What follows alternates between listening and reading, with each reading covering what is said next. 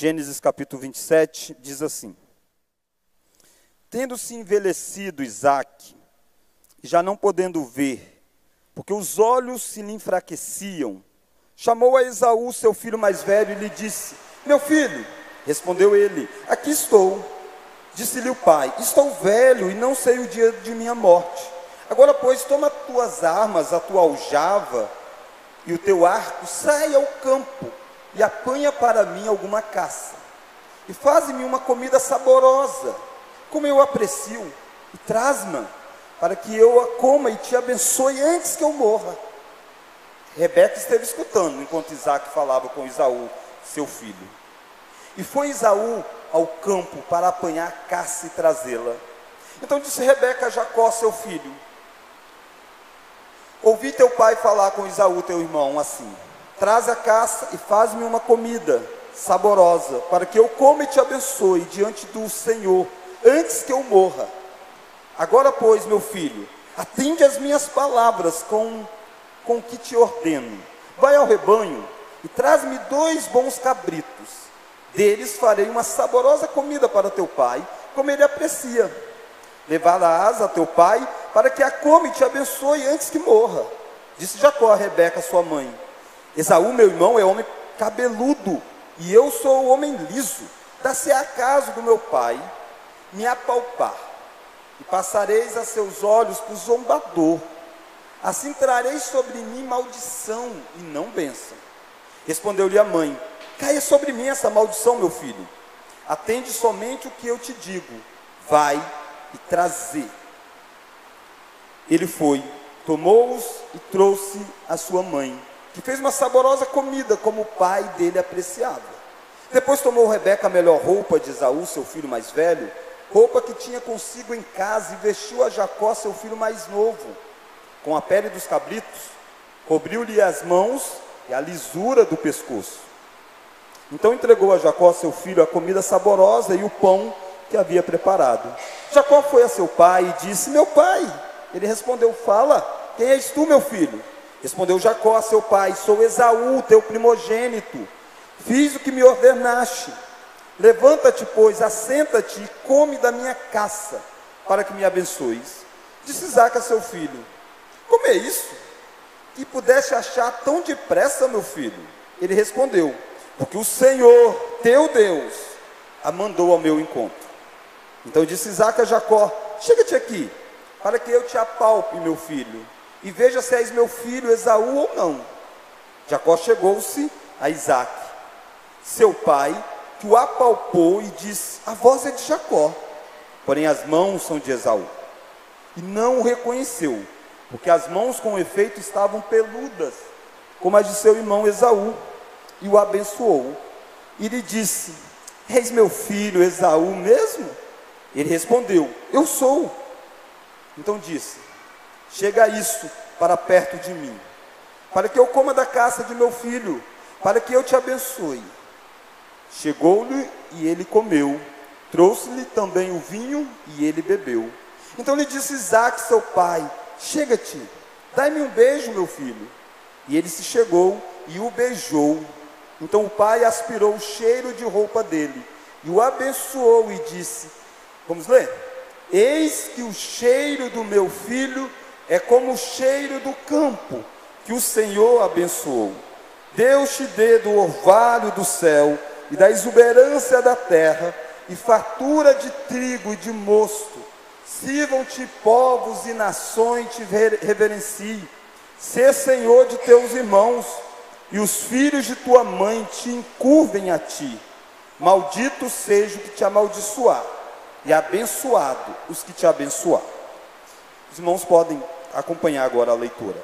Mal acabar Isaac de abençoar Jacó, tendo este saído da presença de Isaac, seu pai, chega Isaú a seu irmão da sua caçada.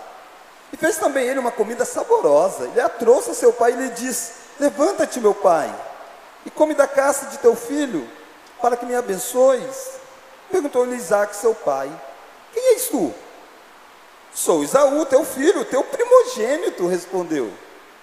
Então estremeceu Isaac de violência comoção e disse: Quem é, pois, aquele que apanhou a caça e me trouxe? Eu comi de tudo antes que viesses, e abençoei, e ele será abençoado. Como ouvisse Esaú tais palavras de seu pai, bradou com profundo amargor e lhe disse: Abençoa-me também a mim, meu pai. Respondeu-lhe o pai: Veio teu irmão astuciosamente e tomou a tua bênção. Disse Esaú: Não é com razão que chama ele Jacó, pois já duas vezes me enganou. Tirou-me o direito de primogenitura, e agora usurpa a bênção que era minha. Disse ainda: Não reservaste, pois, bênção nenhuma para mim? Então respondeu Isaac a Esaú: Eis que o constituí em teu Senhor, todos os teus irmãos lhe dei por servos, de trigo e de mosto, o apercebi. Que me serás dado a fazer agora, meu filho? Disse Esaú a seu pai: Acaso tens uma única bênção, meu pai? Abençoa-me também a mim, meu pai. E levantando Esaú, a voz chorou. Então lhe respondeu Isaac, seu pai. Vamos ler? Longe dos teus lugares férteis da terra será a tua habitação, e sem orvalho que cai do alto, viverás da tua espada, e servirás a teu irmão. Quando, porém, te libertares, sacudirás o seu jugo da tua serviço. Passou Isaú a odiar Jacó, por causa da bênção com que seu pai o tinha abençoado, e diz consigo: Vem próximos os dias de luto com meu pai. Então matarei a Jacó, meu irmão. Chegaram aos ouvidos de Rebeca essas palavras de Esaú, seu filho mais velho. Ela, pois, mandou chamar Jacó, seu filho mais moço, e lhe disse: Eis que Esaú, teu irmão, se consola a teu respeito, resolvendo matar-te. Agora, pois, meu filho, ouve o que te digo. Retira-te para a casa de Labão, meu irmão, em Arã. Fica com ele alguns dias até que passe o furor de teus irmãos. E cesse o teu rancor contra ti, e se esqueça do que lhe fizeste. Então providenciarei e te farei regressar de lá, porque hei de eu perder os meus dois filhos num só dia. Disse Rebeca a Isaac: Aborrecido estou da minha vida por causa das filhas de Et. Se Jacó tomar a esposa dentre as filhas de Et, tais como estas, as filhas desta terra que me servirá a vida. Irmãos, o que esperar da família da fé? Ou o que esperar daqueles que creem em Deus, daqueles que creem nas promessas de Deus, daqueles que ouviram a voz de Deus, o que esperar deles? O que esperar de como que eles vivem dentro de um lar? Naturalmente que todos nós aqui diríamos, vamos esperar que eles façam diversas coisas joias, que eles manifestem os frutos daquilo que eles creem. E de fato essa é a expectativa mesmo, e essa deve ser a regra. Mas nós também precisamos lembrar que nenhum da família do Senhor, ele faz parte da família de Deus por causa dos seus próprios méritos. Esse texto aqui para nós, descrito do capítulo 27 de Gênesis, é um texto que lida com uma das famílias mais importantes da história bíblica. Aliás, é ainda a família que está dentro daquilo que nós chamamos dos patriarcas: Abraão, Isaac e Jacó. E o que você vai ver nessa noite é uma família fazendo tudo errado, uma família caminhando para passos terríveis. E é, de certa forma, um reflexo daquilo que todos nós, muitas vezes, somos. Mas, ao mesmo tempo que você vê isso, você verá como que Deus é soberano e Deus rege a história, conduz a história, sem inocentar aqueles que são culpados, mas os projetos de Deus, as determinações do Senhor, não podem ser frustradas. Aquilo que Jó vai refletir e dizer, os teus planos, bem sei que os teus planos não podem ser frustrados, é claramente exposto aqui. Porque até mesmo o nosso pecado, até mesmo a transgressão desta família, não vai colocar a perder a história que Deus está escrevendo. É disso que o texto fala. O texto diz para nós que, mesmo que os nossos pecados sejam terríveis e teremos consequências deles, os propósitos de Deus permanecerão. Deus é soberano até sobre o que aconteceu nesta casa, neste dia terrível da vida de Isaac, de Rebeca, de Jacó e de Esaú. E nós vamos ver isso então de duas formas, de duas lições. Nós vamos passar pela vida desses personagens e percebendo aqui os pecados terríveis dentro desta família e as consequências. Pecados deixaram marcas. E depois, de uma forma mais breve, porque é o final do texto, nós veremos como que a soberania de Deus manteve o propósito de Deus, mesmo depois das falhas humanas. Então, olha comigo, estes pecados terríveis dentro desta família. É interessante você perceber que existe nessa história todos os personagens da família aí presentes.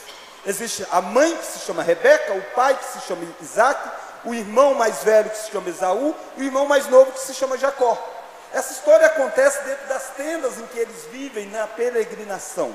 Embora seja uma família, embora todos os membros desta família sejam citados, intencionalmente não há um encontro de todos os membros da família nessa história. Você não vê todos eles reunidos. Você vai ver partes de um ligando com o outro. Por exemplo, você nunca vê aqui Rebeca e Esaú. Rebeca e Esaú não se encontram na história. Eu não estou dizendo que eles não se encontraram ao decorrer da vida. Ela é mãe dele. Mas nesse relato da história da família, embora todos os personagens estejam citados, membros da família não se encontram entre si, todos eles. Jacó e Esaú não se, não se encontram nessa história. Eles aparecem em momentos diferentes. Jacó conversa com Rebeca, Jacó conversa com Isaac. Esaú conversa com Isaac. Mas Jacó e Esaú não conversam entre si. Rebeca e Esaú não conversam entre si. E eu gostaria que nós então pudéssemos ver como que essa família está disfuncional. Esse é um retrato da disfuncionalidade dessa família.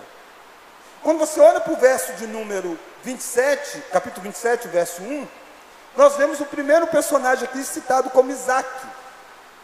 E quando você vê um homem que tem aí em torno de 100 anos de idade, cego, sendo enganado pela esposa e pelo filho, você bate o olho e diz: Esta é a vítima da história. Esse é aquele que, coitado dele, como pode um homem de Deus ser enganado de tal forma? Mas eu quero mostrar para você que não. Isaac não é o inocente dessa história. Aliás, não tem inocentes. Muitas vezes você diz assim: aconteceu tal coisa terrível, quem é o culpado? A gente quer achar um culpado. Normalmente o culpado somos, são todos os que estão envolvidos. Naturalmente pode ter maior ou menor grau de culpabilidade. Mas normalmente todos têm a sua culpa, porque todos são descendentes de Adão. Olha Isaac então. Isaac é aquele que age contra a revelação de Deus. Você encontra esse homem com 100 anos, cego, e ele acha que vai morrer por alguma razão, provavelmente porque ele tinha perdido a vista ou diminuído bem a sua capacidade de enxergar. Embora ele não vai morrer agora, ele, morre em torno de 180 anos. Ele vai viver mais 80 anos ainda. Mas ele não sabe o dia da morte dele. Ele está idoso e está com dificuldade de ver, de repente ele talvez esteja passando por alguma outra enfermidade, ele diz, chegou a hora de eu morrer e eu quero resolver algumas coisas da minha vida. Eu quero passar a bênção adiante. E ele vai chamar o seu filho Esaú. E aqui está um dos erros dele. Não é o Esaú que Deus escolheu. Deus escolheu Jacó. Isso foi dito, aqui eles têm em torno de 40 anos aproximadamente. Isso foi dito lá atrás. Foi dito quando os meninos ainda estavam no ventre, antes deles nascerem. Há 40 anos atrás, aproximadamente, Deus disse para Rebeca: O mais velho vai servir o mais moço. O mais velho vai se submeter ao mais moço. O mais moço é quem vai herdar todas as coisas. Essa é a revelação de Deus, de que o mais moço é quem vai ter a bênção sobre ele e vai levar a bênção adiante. Só que o mais novo é Jacó. Jacó é muito próximo de Rebeca. Jacó não é um homem caçador do campo, não é um homem que ia junto com o pai caçar. Isaú era. Tinha gostos semelhantes, gostavam das mesmas coisas. E Esaú gostava, Isaac, melhor dizendo, gostava da comida que Esaú fazia. Era especialidade. Sabe o que Jacó quer fazer? Que Isaac quer fazer? Isaac quer dar a bênção para Esaú e não para Jacó. Ele quer ir contra aquilo que Deus disse que ele deveria fazer. Essa cegueira de Isaac é uma cegueira física, dificuldade de ver, não necessariamente totalmente cego, mas muita dificuldade de ver. Mas era também uma dificuldade espiritual de enxergar. Isaac está agindo como alguém que não vê o que está diante dos olhos dele. Esaú já deu algumas evidências de que esse homem é um profano.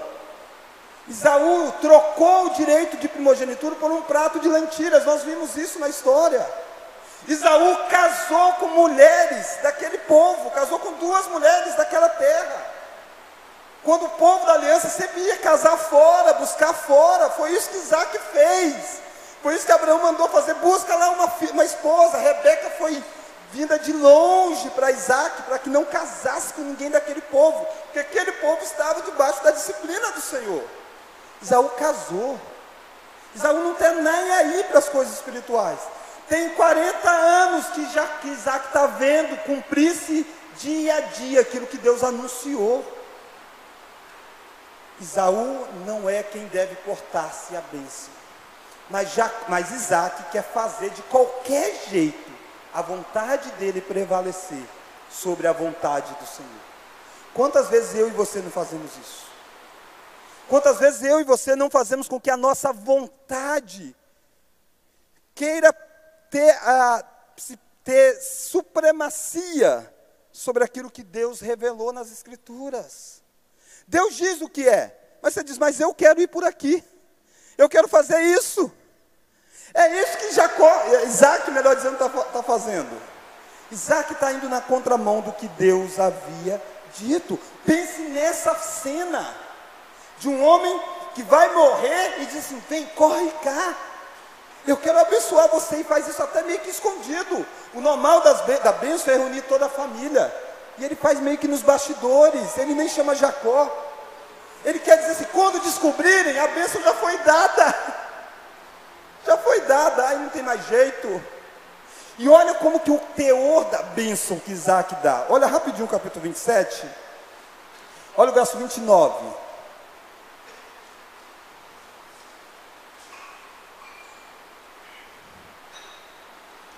Olha o verso 29. Aqui você encontra Isaac dando a bênção sobre Jacó, mas achando que é Esaú. Ele está enganado. Mas olha as palavras que ele usa. Olha o verso 29. Sirvam-te os povos, seu Senhor, e os filhos de tua mãe se encurvem a ti. Percebe? Ele está dizendo exatamente o oposto que Deus disse. Deus disse: Isaú, o mais velho, vai ser servo do mais moço. Ele está dando a bênção, achando que é Isaú, e está dizendo: Você, os seus irmãos serão servos, serão seus servos, você vai dominar sobre eles. Então, antes de você olhar para essa cena e ter só dó de Isaac, o veja como um pecador que está se levantando contra a vontade revelada de Deus. Mas olhe para você também. Olhe para quantas vezes você também quer se levantar contra a vontade revelada de Deus. E nós fazemos isso com tanta facilidade que nós usamos até Deus nessa história. Sabe o que, que Isaac vai fazer aqui? Isaac vai derramar uma bênção do Senhor. Ele vai citar o nome de Deus, que Deus te abençoe. Isaac não é um pagão, Isaac é alguém que crê que Deus diz que um descendente da mulher esmaga a cabeça da serpente, que um descendente do pai dele, de Abraão, vai abençoar o mundo, que as descendências vão crescer. E ele usa dessa informação, dessa bênção, do nome de Deus, para validar o desejo do coração dele. Que quem seja esse portador da bênção seja Esaú e não Jacó. Eu e você fazemos isso. A gente quer validar os nossos desejos, os nossos gostos, e muitas vezes utilizamos do próprio Deus, ou do próprio nome de Deus, ou das questões religiosas, e fazemos, estamos fazendo isso para Deus, quando muitas vezes estamos simplesmente fazendo por causa do nosso ego, da nossa vontade. Se é para Deus, é como Deus disse que é. Deus norteia o que Ele quer. Deus é soberano sobre a escolha dos filhos de Isaac não Isaac. Mas a cegueira espiritual de Isaac está sendo revelada nessa história. É interessante, tem um escritor chamado Ian Dugin, ele tem um livro sobre a história de Isaac e Jacó, e ele chama a atenção para essa, essa vontade de Isaac de saciar as coisas sensoriais. Isaac quer comer a caça que o filho faz. E aí ele vai derramar a bênção. E percebe o quanto que os, os elementos, os sentidos de Isaac foram enganados. Não, é Isaac não está apenas sem, sem enxergar direito, mas até o tato de Isaac não é suficiente para distinguir.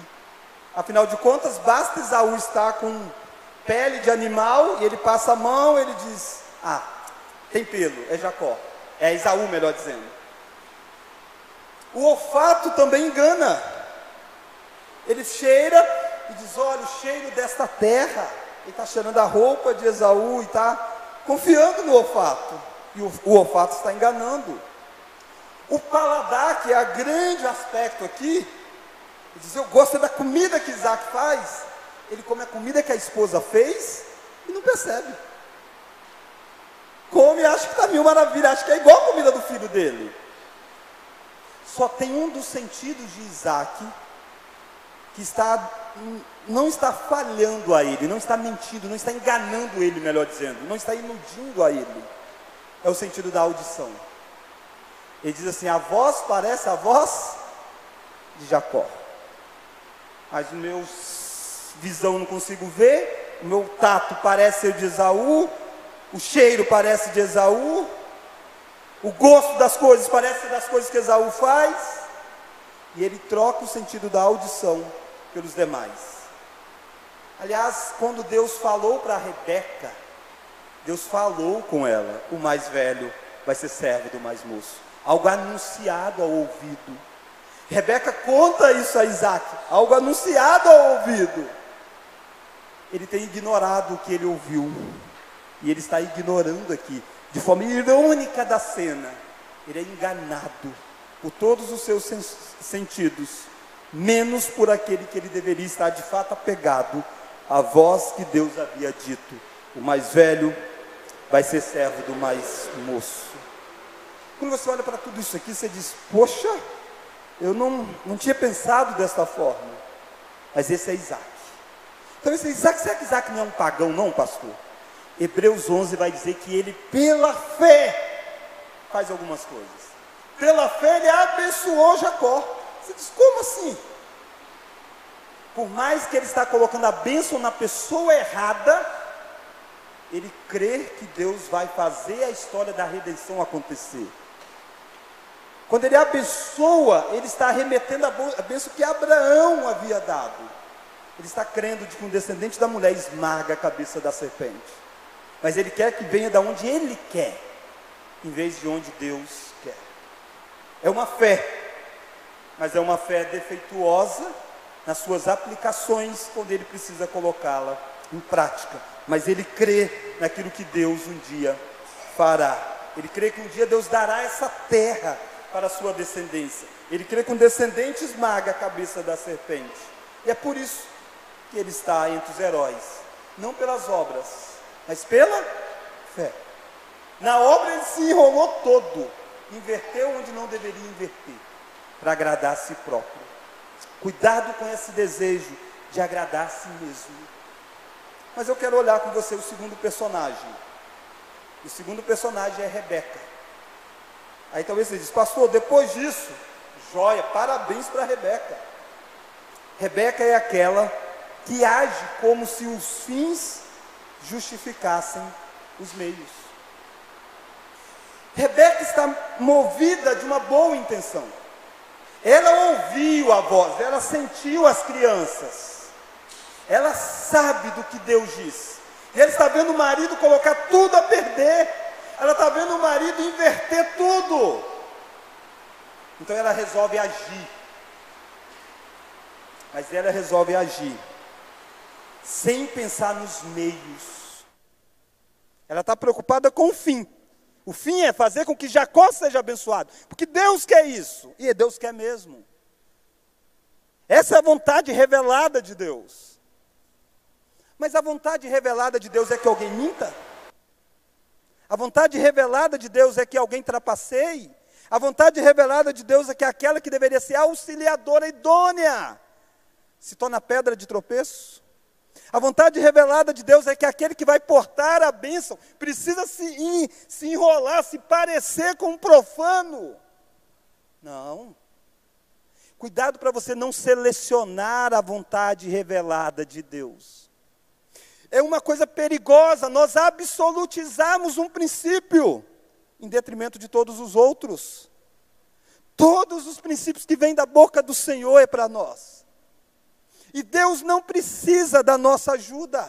Era isso que Rebeca precisava entender. Deus vai fazer na hora certa. Deus não vai perder a história.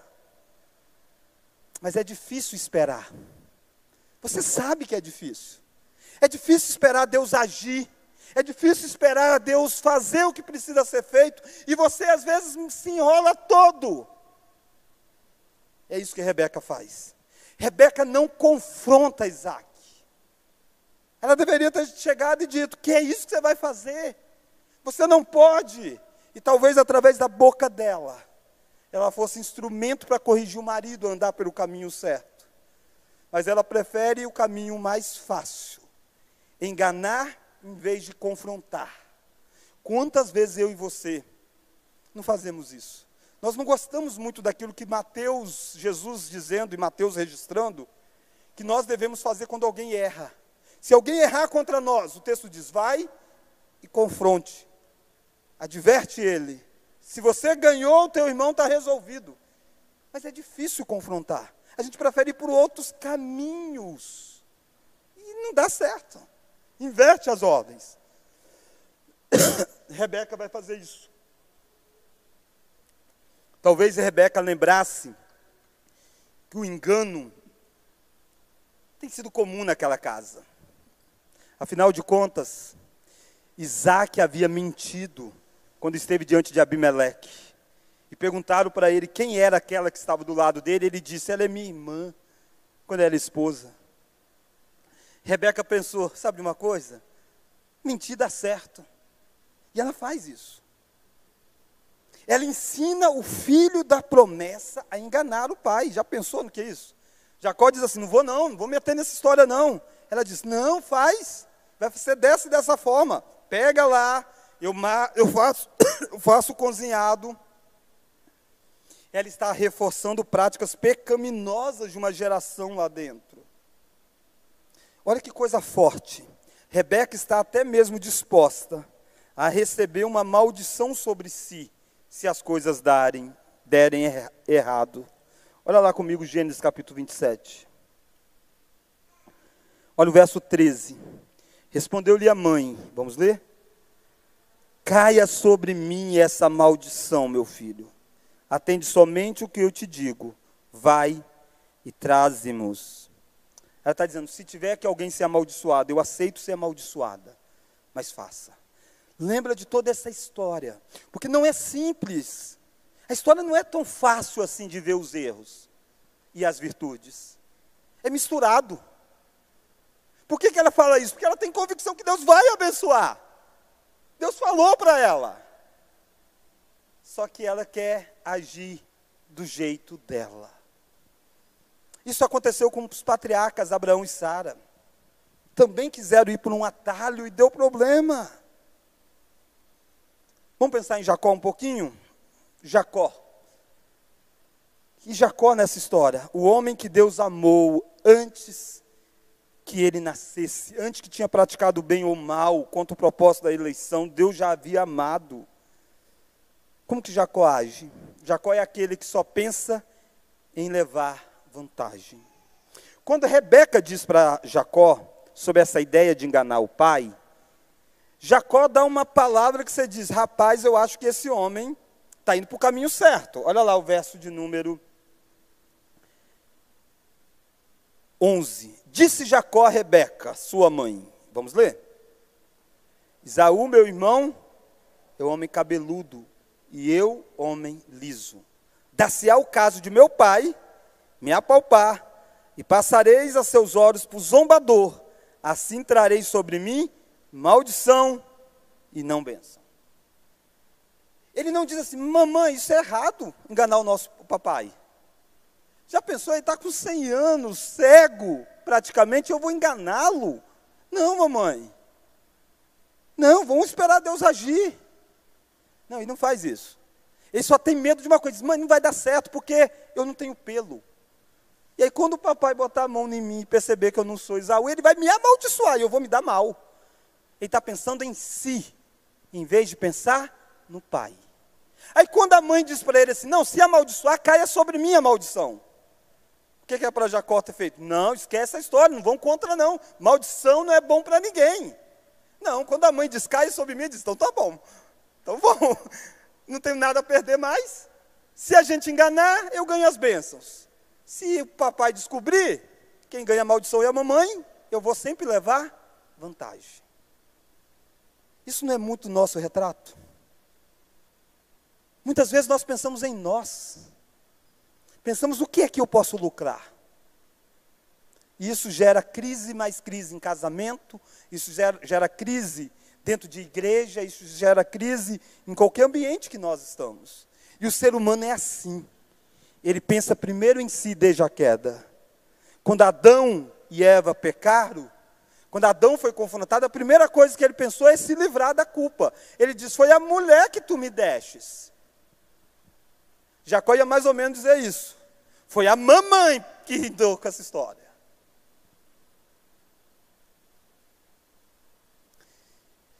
Jacó usa o nome de Deus para validar o pecado.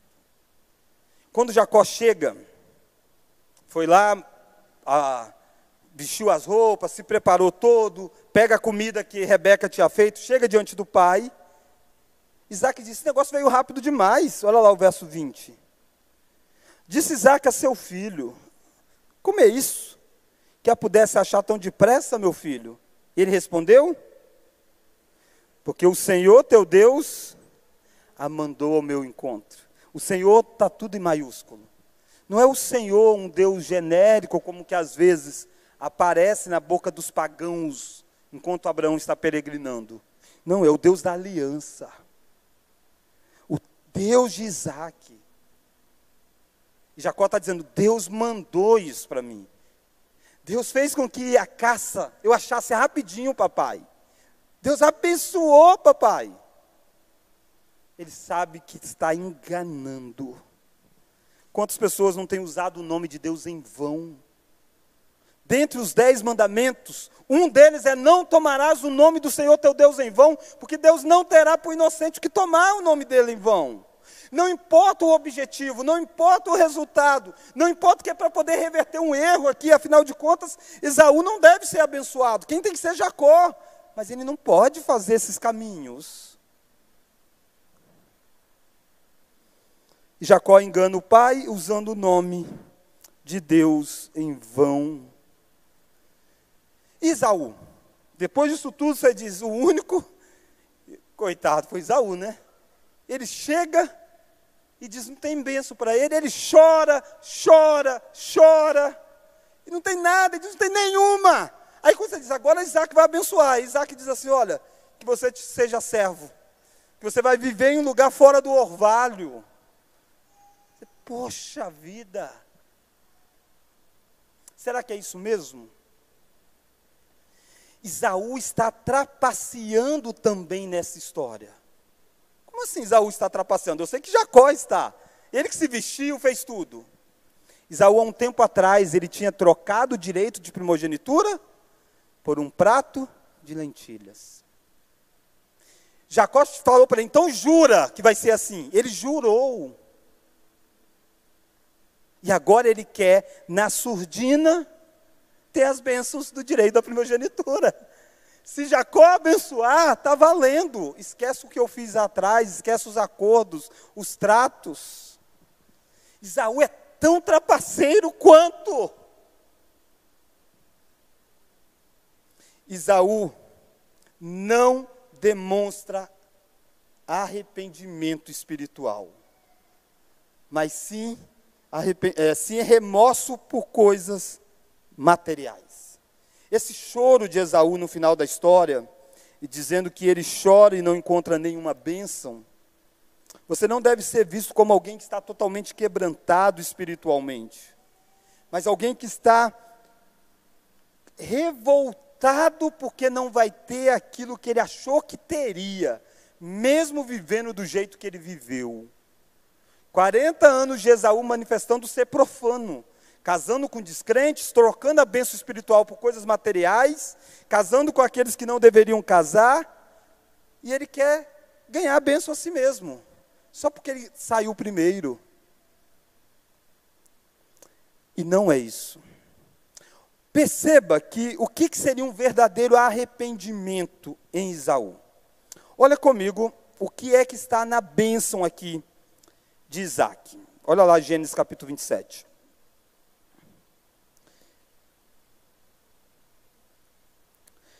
Olha a bênção que, deu, que Isaac dá a Jacó, né, ele achando que é Isaú, mas ele está abençoando Jacó. E ele diz: Eis que o cheiro, estou lendo o verso 27. Eis que o cheiro de meu filho é como o cheiro do campo, que o Senhor, que Yahvé, abençoou. Deus te dê do orvalho do céu e da exuberância da terra, a fatura de trigo e de mosto. Sirvam-te os povos e nações te reverenciem. Ser o Senhor de teus irmãos e os filhos de tua mãe se curvem a ti. Maldito seja o que te amaldiçoar e abençoado que te abençoar. Abençoados que te abençoar e maldito aqueles que te amaldiçoarem. É um desdobramento da própria bênção a Abraão. Quando Deus chamou Abraão, Deus disse: Abraão, em ti serão benditas todas as famílias da terra. Aquele que te abençoar vai ser abençoado, e aquele que te amaldiçoar vai ser amaldiçoado. Deus disse a Rebeca, desde o ventre materno: Esta bênção está sobre Jacó e não sobre Esaú. O que é que Esaú deveria fazer diante disso? Render-se diante da soberania de Deus. Mas não. Sabe a reação dele quando ele não tem a bênção que ele esperava? Olha lá o verso 41. Passou Isaú por causa da bênção com que seu pai o tinha abençoado, e disse consigo: Vem próximos os dias de luto para o meu pai, então matarei a Jacó, meu irmão. Perceba o que, que Esaú está fazendo. Esaú está disposto a amaldiçoar e a matar aquele que Deus resolveu abençoar.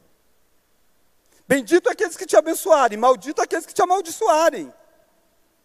Era para Esaú ter dito: Eu reconheço que a bênção do Senhor vem de forma soberana, escolha exclusiva de Deus, e eu me sujeito àquilo que Deus está fazendo.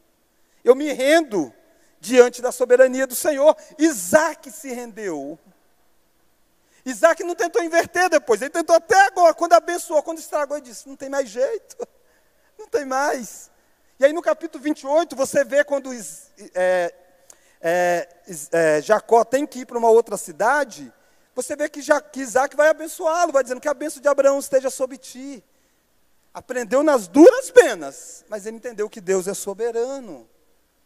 Isaú não. Isaú quer matar o portador da bênção. Se você remeter a Gênesis 3, a promessa de que um descendente da mulher esmaga a cabeça da serpente, de que duas linhagens vão viver o tempo todo em guerra, se você remeter que essa bênção passa pela pessoa de Abraão e o descendente da mulher é o mesmo descendente de Abraão, o que Isaú está fazendo, está disposto a matar o descendente da mulher, da linhagem da mulher que vai trazer Cristo ao mundo. Ele está se tornando claramente aquele que é da descendência da serpente. Ele se torna um inimigo da linhagem que Deus escolheu. Chorou, chorou, mas não se arrependeu. Chorou, mas não se quebrantou. Não pense você que é diferente. Há muitas pessoas que choram quando são desmascarados nos seus erros, quando Deus vira as costas para eles. Mas o choro não é um choro de arrependimento, porque o arrependimento sincero só pode ser gerado por obra do Espírito Santo. O coração humano faz isso aqui que Esaú fez, vira as costas definitivo. Irmãos, quando você olha para essa história, tendo visto então esses quatro personagens, Isaac, Rebeca, Jacó e Esaú, errando, a lição que você precisa aprender é que o pecado não compensa, melhor esperar em Deus. Talvez você disse, mas pastor, no final das contas, Jacó foi abençoado, que bom, deu tudo certo, deu, mas teve consequências. O filho amado de Rebeca vai ter que morar longe, Vai ter que ir para uma terra distante e você não encontra relato dele voltando e se encontrando com Rebeca. Ele vai, aquele que porta as bênçãos, vai ter tudo, ele tem que viver um tempo sem ter nada. Afastado da terra da promessa, que é Jacó. Veio dor para todo mundo dessa casa, nunca mais essa família foi a mesma. Jacó saiu daí e o tempo todo alguém queria matá-lo.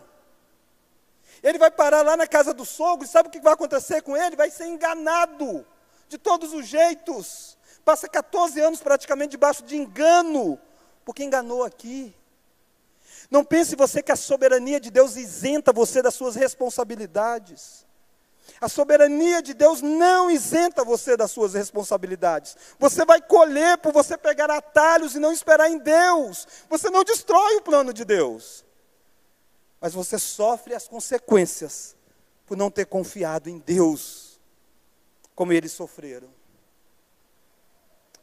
Mas eu quero terminar olhando para com você a segunda e última lição, e como eu disse, agora é, é bem mais rápido.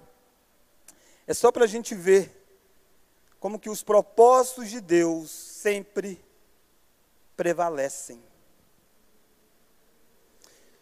Está tudo errado na história menos a bênção que é dada.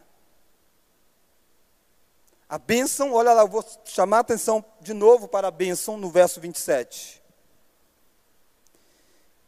E ele se chegou e o beijou, então o pai aspirou o cheiro da roupa dele, o abençoou e disse: O pai pensa que é uma pessoa, mas Deus sabe quem é a pessoa que está aí, é Jacó. O pai está enganado, Jacó está enganando, mas Deus está fazendo a história soberana dele acontecer. Leiamos: Eis que o cheiro do meu filho é como o cheiro do campo que o Senhor abençoou. Deus fez isso. Deus abençoou, é a terra da promessa. Eles estão lá na terra da promessa vagando, que um dia eles vão herdar. Verso 28. Deus te dê do orvalho do céu e da exuberância da terra e fatura de trigo e de mosto. Sirvam-te povos e nações te reverenciem. Se o Senhor, se o Senhor de teus irmãos e os filhos de tua mãe se curvem a ti. Malditos sejam os que te amaldiçoar, e abençoado os que te abençoar.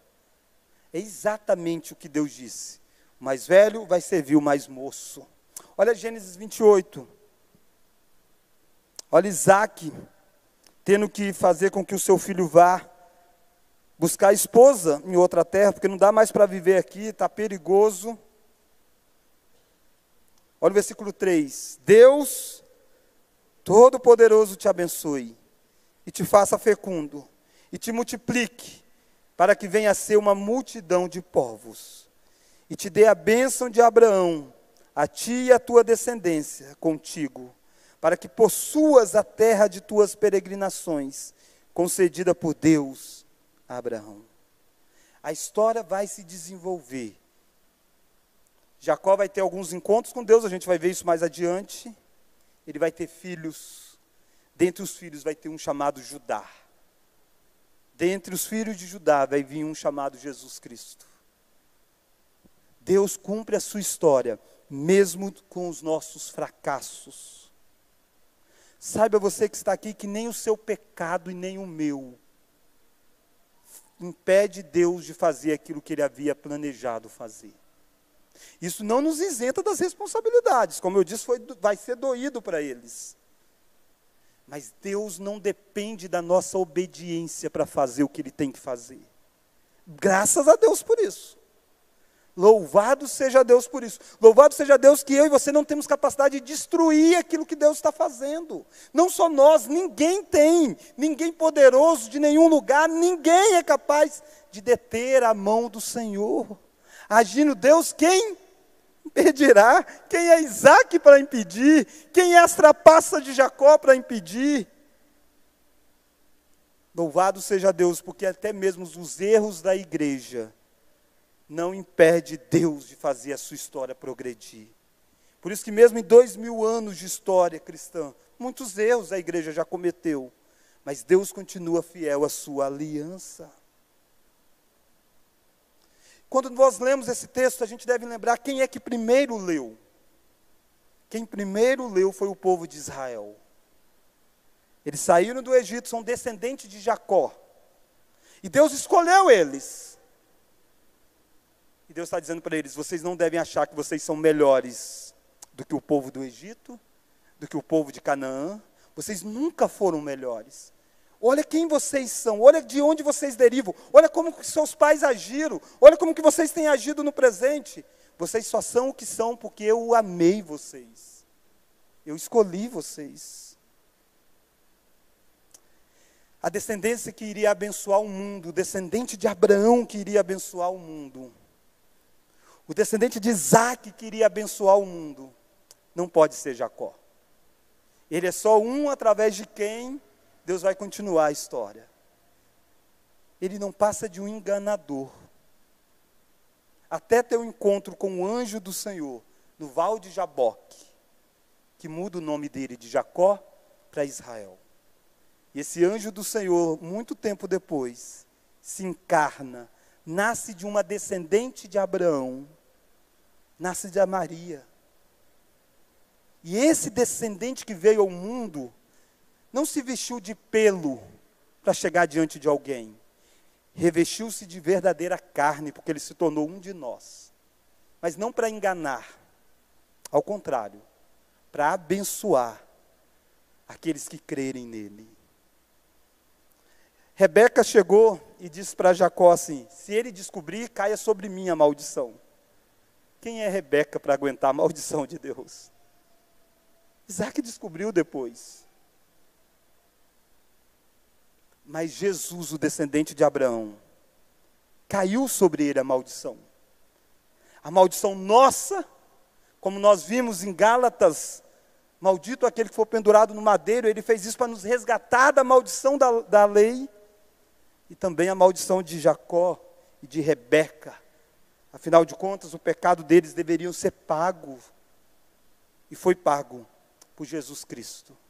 Aquele que pagou pelos pecados se você realmente é um filho de Deus. Ele sim é um descendente que veio ao mundo para abençoar. Nessa noite nós vimos duas lições.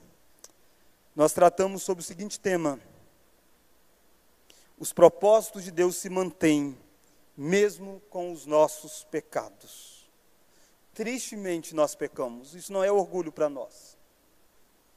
Pecados terríveis acontecem dentro da família da aliança. Você viu de Isaac, aquele que agiu contra a vontade revelada de Deus.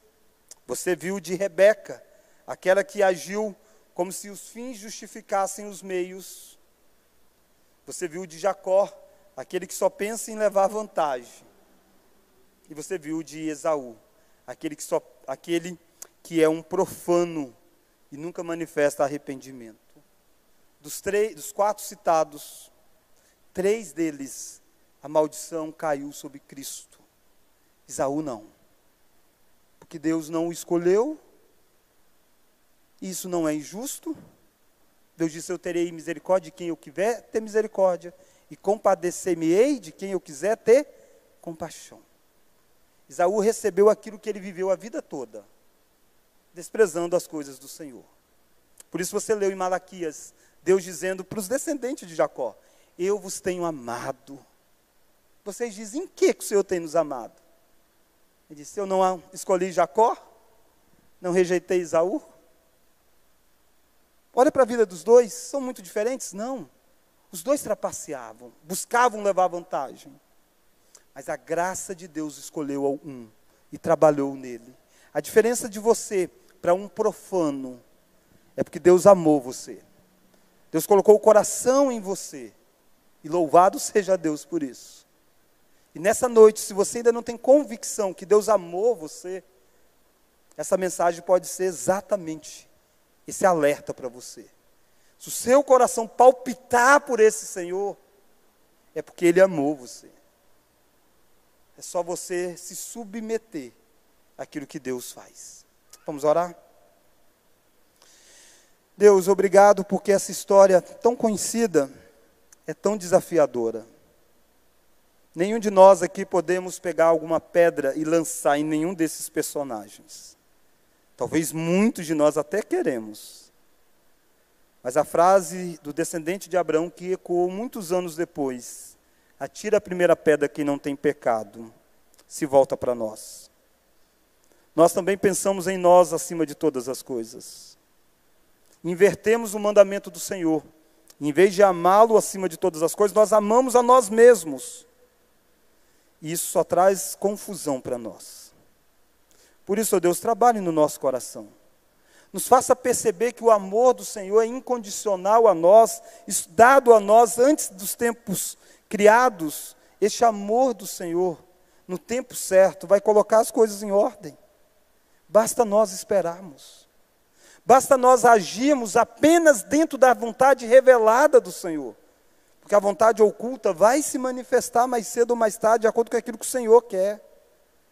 Por isso, ó Deus, talvez há irmãos e irmãs aqui presentes que estão lutando em ter que tomar decisões e muitas vezes tomar essas decisões ferindo os princípios do Senhor, achando que é para fazer com que o Senhor faça a história acontecer. Que nós precisamos descansar o nosso coração, ó Deus. Saber que nada vale a pena quebrar os teus princípios. O que nós precisamos é saber que o Senhor é quem constrói a história. Nós somos simplesmente instrumentos que o Senhor usa quando o Senhor quer, na hora que o Senhor quer. Obrigado, Deus, porque o Senhor nos amou, mesmo nós tão parecidos com Isaac, Jacó e Rebeca. Obrigado porque o Senhor nos incluiu nesta família. Deus, faça com que nós tenhamos mais sabedoria para não colher frutos amargos das nossas decisões. Mas se porventura alguém aqui tem sobre si o peso de ter errado tanto tempo, que eles possam encontrar na soberania do Senhor o conforto de que nem os piores erros deles destrói aquilo que o Senhor faz. E que a graça do Senhor se manifesta salvadora na pessoa de Jesus Cristo. Aquilo que aos olhos humanos parecia o maior crime, ó oh Deus.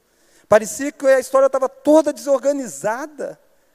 O único justo sendo condenado, o único santo morrendo, mesmo no meio de tantos erros de Judas, de Pilatos, da multidão, dos fariseus, dos saduceus, a história estava se cumprindo.